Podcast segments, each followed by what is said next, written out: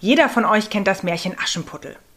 Und die Stelle, in der der Prinz den verloren gegangenen Schuh emporhebt und verkündet, Wem dieser Schuh passt, wird meine Braut. Er hätte eigentlich Single bleiben müssen. Denn wirklich gepasst hat dieser Schuh keinem. Weder Weiblein noch Männlein, weder damals noch heute. Also wenn wir es genau nehmen. Und ich will es heute genau nehmen. Ja, ich spreche heute über Schuhe. Jetzt werden sich einige von euch freuen und andere werden sagen, oh Mann, ey, wie langweilig, ein weiblicher Podcast über Schuhe.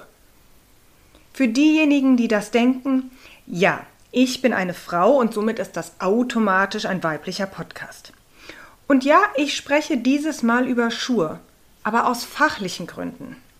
Auch ich besitze immer noch das ein oder andere Paar Schuhe, bei dem mein Mann der Meinung ist, es tut nicht unbedingt Not. Aber meine Faszination über Schuhe ist seit einigen Jahren beruflich überschattet. Der Gang in einen normalen Schuhladen ist für mich mittlerweile tatsächlich Stress. Obwohl es früher mal eine große Freude war.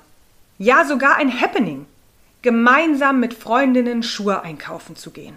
Durch die Regale stöbern und sich zu überlegen, zu welchen Klamotten dieser Schuh gut passen würde. Warum Frauen so eine große Faszination für Schuhe haben, werde ich in diesem Podcast nicht auflösen können. Ich weiß es schlichtweg nicht. Also kommen wir zum Thema. Schuhe aus der Sicht einer Physiotherapeutin, die tagtäglich mit Patienten zu tun hat, die erworbene Fußfehlstellung und oder Schmerzen haben. Für diejenigen, die sich den Podcast, darf ich vorstellen, deine Füße noch nicht angehört haben, dann wäre genau jetzt der richtige Zeitpunkt. Nicht, weil ich Werbung für meinen eigenen Podcast machen möchte, sondern weil man so ein bisschen die Funktion und die Fähigkeit unserer Füße verstehen sollte, um den ein oder anderen Punkt nachvollziehen zu können. So, jetzt lehnt euch zurück, macht es euch gemütlich und kommt mit in den virtuellen Schuhladen. Ihr könnt euch bestimmt die vollen Regale gut vorstellen. Ein Regal mit Sandalen, eins mit Sandaletten, eins mit Zehentrennern, eins mit Ballerinas, eins mit Pantoletten, eins mit Stiefeln, eins mit Stiefeletten, eins mit Boots.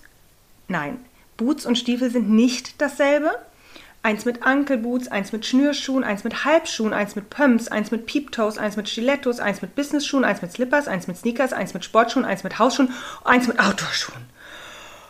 Puh. Wir müssen somit keine einzige Lebenssituation ohne Schuhe ertragen. Dem Himmel sei Dank. Oder eher der Schuhindustrie sei Dank. Es gibt für alles einen Schuh. Ich war kurz verleitet, passenden Schuh zu sagen, aber das trifft leider bei meinem Anliegen nicht zu. Was ich heute nicht thematisieren möchte, sind High Heels jeglicher Form. Dass die nicht wirklich gesund sein können, ist den meisten ja bewusst. Lasst uns also nur an Schuhe denken mit einer vermeintlich flachen Sohle. Ich erlebe es oft, dass Patienten verwirrt darüber sind, dass die Fußfehlstellung vielleicht auch von dem Alltagsschuh kommen kann. Oft höre ich Sachen wie Frau Schmidt, ich kann mir die Schmerzen und die Fehlstellung in meinen Füßen gar nicht so richtig erklären. Ich habe nie großartig Pumps getragen, außer vielleicht mal bei offiziellen Anlässen oder mal in die Oper. Kommt die Deformierung und die Fußfehlstellung oder Schmerzen etwa von diesen paar Mal im Jahr? Kurze, knappe Antwort Nein. Ein gesunder Fuß kann gelegentlich für ein paar Stunden ohne Probleme in einem engen Schuh mit Absatz stecken. Er wird sich wegen ein paar Stunden fünfmal oder zehnmal von mir aus auch 15 Mal im Jahr nicht verformen. Und somit müssen wir uns unseren gewöhnlichen Alltagsschuh angucken. Den Schuh, den wir tagtäglich stundenlang tragen und den wir in einem gewöhnlichen Schuhgeschäft kaufen. Was kaufen wir da? Wir kaufen nicht nur ein schickes Accessoire oder Kleidungsstück, sondern wir kaufen ein Stilmittel, was Einfluss auf die Funktion unseres Fußes haben kann. Und warum sage ich haben kann? Weil es bis jetzt nur gute, sehr gute Theorien sind, was den Alltagsschuh angeht. Bei Sportschuhen ist das schon etwas anders, aber das Fass mache ich irgendwann weiter Zukunft mal auf, nicht jetzt so nebenbei. Wir können aber aus diesen Erkenntnissen aus der Sportwissenschaft die Theorie des Alltagsschuhs schon mal stützen. Eine ganz klare wissenschaftliche Sicht bezüglich des Alltagsschuhs fehlt noch. Und ich meine damit nicht, dass die Wissenschaft sich nicht einig ist, sondern dass es bis jetzt zu wenig unterschiedliche, aussagekräftige Studien gibt, die den Alltagsfuß im Alltagsschuh beleuchten. Woran das liegt? Ich glaube, wir könnten da über die komplette Bandbreite an Ursachen spekulieren. Geld, öffentliches Interesse, Lobbyismus, bla bla bla bla bla. Ich kann somit meine Argumentation nur auf biomechanischen Grundlagen, anatomischem Wissen und paläoanthropologischen Erkenntnissen aufbauen. Das tue übrigens nicht nur ich, sondern so gut wie jeder im Fußtherapiebereich. Das hoffe ich auf jeden Fall. Eine Theorie wird ja jetzt natürlich auch nicht durch eine andere Theorie gestützt. Das wäre ja ziemlich wackelig. Sondern durch andere wissenschaftliche Erkenntnisse, die man ableiten und übertragen kann, um diese Theorie zu untermauern. Zum Beispiel durch die Biomechanik, die ja eine interdisziplinäre Wissenschaft an sich ist. Also sie vereint Erkenntnisse aus der Bewegungswissenschaft und Sportwissenschaft und bietet sich somit als Grundlage optimal an. Oder auch die Paläoanthropologie, die auch ein Wissenschaftszweig an sich ist und dessen Erkenntnisse wir auch nutzen können. Das hier ist also kein Blablabla, was ich mir irgendwie ausgedacht habe oder irgendeine exzentrische Sichtweise eines Barfußläufers, wie es ihnen manchmal unterstellt wird, sondern eine ernstzunehmende, in der Fußtherapie weit verbreitete Theorie, die unbedingt wissenschaftlich untersucht werden muss. Und dann? Dann gibt es zwei Möglichkeiten. Erstens, die wissenschaftliche Erkenntnis sagt, dass die Fußfehlstellung nichts mit dem Tragen des Alltagsschuhs zu tun hat.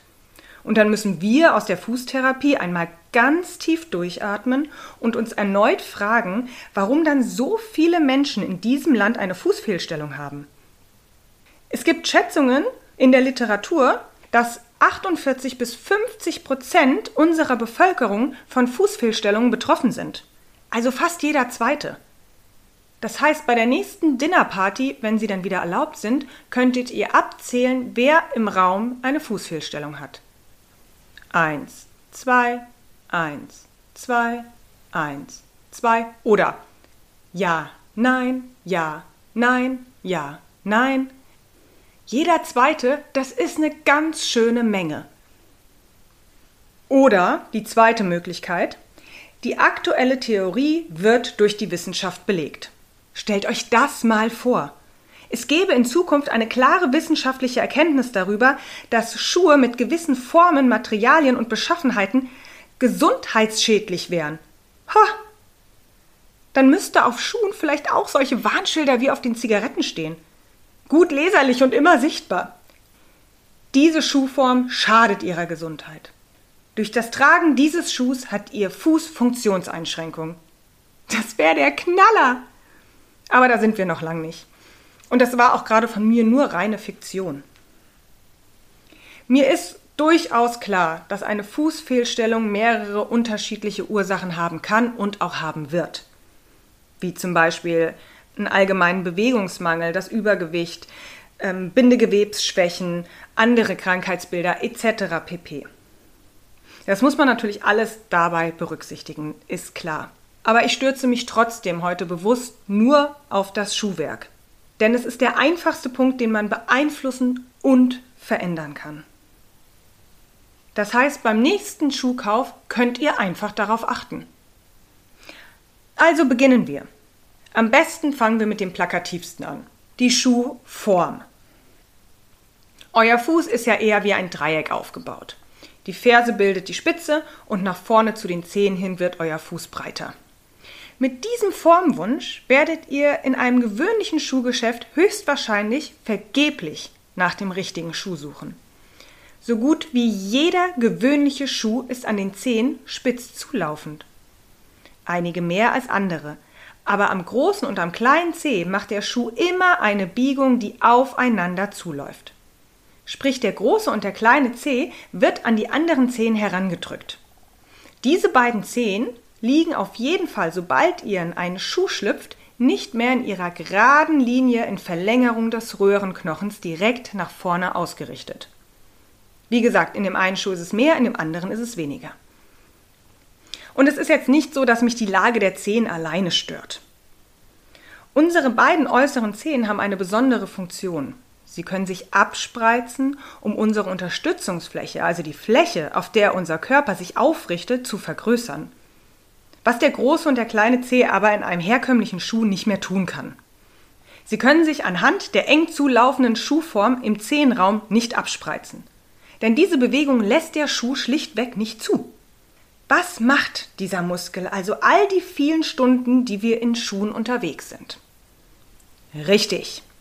Zum Großteil nichts. Und wenn ein Muskel nichts zu tun hat, dann wird er schwach. Kommen wir zu einer weiteren Funktion dieser wichtigen Muskelgruppe. Sie bilden eine aktive äußere Begrenzung. Das heißt, durch ihren Verlauf sind sie am Längsgewölbe beteiligt und durch ihr Spannungsverhältnis bilden sie die äußere Begrenzung des Quergewölbes. Das Längs- und das Quergewölbe sind unsere Hauptstützen, die uns vor einer Fußfehlstellung bewahren können. Einen starken aktiven Abduktor wird euch euer Längs- und Quergewölbe somit danken. So, weiter geht's durch unser Schuhgeschäft. Also, wir haben jetzt alle Schuhe mental aussortiert, die unserem Abspreizmuskel in der Aktivität hemmen. Gehen wir weiter auf die Suche. Wir brauchen jetzt einen Schuh, der ein weiches Obermaterial hat. Denn wenn wir uns vom Boden abdrücken, um nach vorne zu kommen, dann krümmen sich nicht nur unsere Zehen im Grundgelenk, sondern auch unsere Fußsohle. Das bedeutet, wenn sich die Schuhsohle nicht überstrecken lässt, was bei keinem Schuh der Fall ist, dann muss der Fuß wenigstens die Möglichkeit haben, sich gegen die Schuhsohle abdrücken zu können und dafür muss das Obermaterial nachgeben. Es sollte jetzt aber auch nicht zu wabbelig sein, denn in der Abroll- und Standbeinphase sollte der Schuh gut sitzen. Sonst könnte es sein, dass wir anfangen, mit unseren Zehen zu krallen, um den Schuh festzuhalten. Das Obermaterial muss also eine hohe Elastizität haben. Weiter geht's mit der Sohle. Umso fester und dicker die Sohle ist, umso weniger Information über den Untergrund, auf dem wir uns gerade fortbewegen, gelangt in unser Gehirn. Wir wissen ja, also alle die, die die Folge Darf ich vorstellen, deine Füße gehört haben, dass wir ein wichtiges Informationsnetz in unserem Körper haben, was das Gehirn mit Informationen über unsere Umwelt versorgt. Unsere Mechanorezeptoren mit ihren afferenten Nervenfasern. Unsere Sinnesorgane sind große Informationsquellen und zu diesen Sinnesorganen gehört auch der Tastsinn. Den haben wir nicht nur in unseren Fingern, sondern auch in unserer Fußsohle. Ich wiederhole mich jetzt, ich weiß, aber es ist wirklich wichtig. Unser Gehirn braucht circa drei bis fünf sensorische Signale, um den Reiz überhaupt für so wichtig zu empfinden, dass es mit einem motorischen Befehl antwortet. Wenn man jetzt also mit dicken, unbeweglichen Sohlen auf einer geteerten Straße unterwegs ist, dann kann man sich vorstellen, wie gelangweilt unsere Sensorik ist. Gibt es keine sensorischen Reize, dann gibt es auch keine motorische Antwort und die Muskulatur wird träge und schwach. Und eine schwache Muskulatur hat Probleme, die Knochen in Schach zu halten. Denn unsere Knochen bewegen und halten wir mit unserer Muskulatur. Soll unsere Muskulatur arbeiten, dann müssen wir sie mit Arbeit versorgen. Das bedeutet, die Sohle von dem Schuh, den wir planen zu kaufen, sollte dünn und beweglich sein damit unsere Sensoren und unsere Muskeln etwas zu tun haben. Machen wir gleich weiter mit der Schuhsohle. Wenn wir barfuß auf unserem Fuß stehen, dann ist die Ferse und der Ballen logischerweise auf einer Höhe. Klar, wir stehen ja auch flach auf dem Boden. Bei den meisten Schuhen ist es jedoch so, dass die Sohle an der Ferse dicker ist als am Ballen. Selbst bei flachen Schuhen. Ja, was soll ich sagen? Verrückt, oder? Wenn wir barfuß flach auf dem Boden stehen, dann haben wir einen ordentlichen Zug auf unserer Achillessehne. Die hat natürlich auch Einfluss auf unsere Plantarfaszie und auf unsere Gewölbe.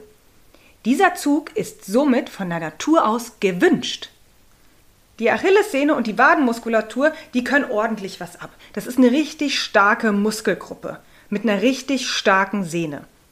Und diese Sehne hat eine natürliche Vorspannung was für die Leichtigkeit und die energiesparende Fortbewegung ziemlich wichtig ist. Sehnen können über ihren Spannungszustand Energie speichern. Wird diese Sehne etwas angenähert, dann geht etwas Spannung raus und es fühlt sich bequem an. Wir kennen das, wenn wir auf der Couch liegen, dann fällt der Fuß nach vorne und die Achillessehne ist angenähert. Total bequem. Aber Herrgott nochmal, beim Stehen, Gehen und Laufen soll die Achillessehne doch Power haben, die soll Gas geben. Und das muss nicht bequem sein. Ausruhen soll sie sich nachher auf der Couch. Aber bequem ist halt einfach der Verkaufsschlager schlechthin. Und weil sich Bequemlichkeit so gut verkaufen lässt, wurde auch gleich noch eine gepolsterte Sohle und ein bequemes Fußbett in den Schuh gebaut. Eine eingebettete Ferse, Pronationsstütze, Pelotte und im Querverlauf eine Unterstützung für die Zehen. Ich mache es kurz und knapp. Auf ein Fußbett kann der gesunde Fuß wunderbar verzichten. Warum? Das erkläre ich mal in einer separaten Folge. Wie ihr seht, gibt die Schuhsohle schon einiges an Kritik her. Eine fehlt aber noch. Und zwar gibt es einige Schuhe, die im Bereich des Zehenraums die Sohle nach oben ansteigen lassen. Einige sind einige mehr sogar. Sorry, aber das ist einfach Irrsinn. Jetzt ist nicht nur die Ferse hinten angehoben, sondern die Zehen biegen sich nach oben auch noch weg. Das ist einfach nicht die Form, wie unser Fuß auf dem Boden steht. Die Biomechanik unseres Fußes kennt diese Stellung schlichtweg nicht. Denn wenn wir stehen, dann brauchen wir die Zehen flach auf dem Boden, um uns zu stabilisieren. Das Verkaufsargument ist dann häufig, dass es beim Abrollen hilft. Ganz ruhig, Lara. Wusa. Diese Zehenstellung hat nichts mit dem Abrollmechanismus zu tun.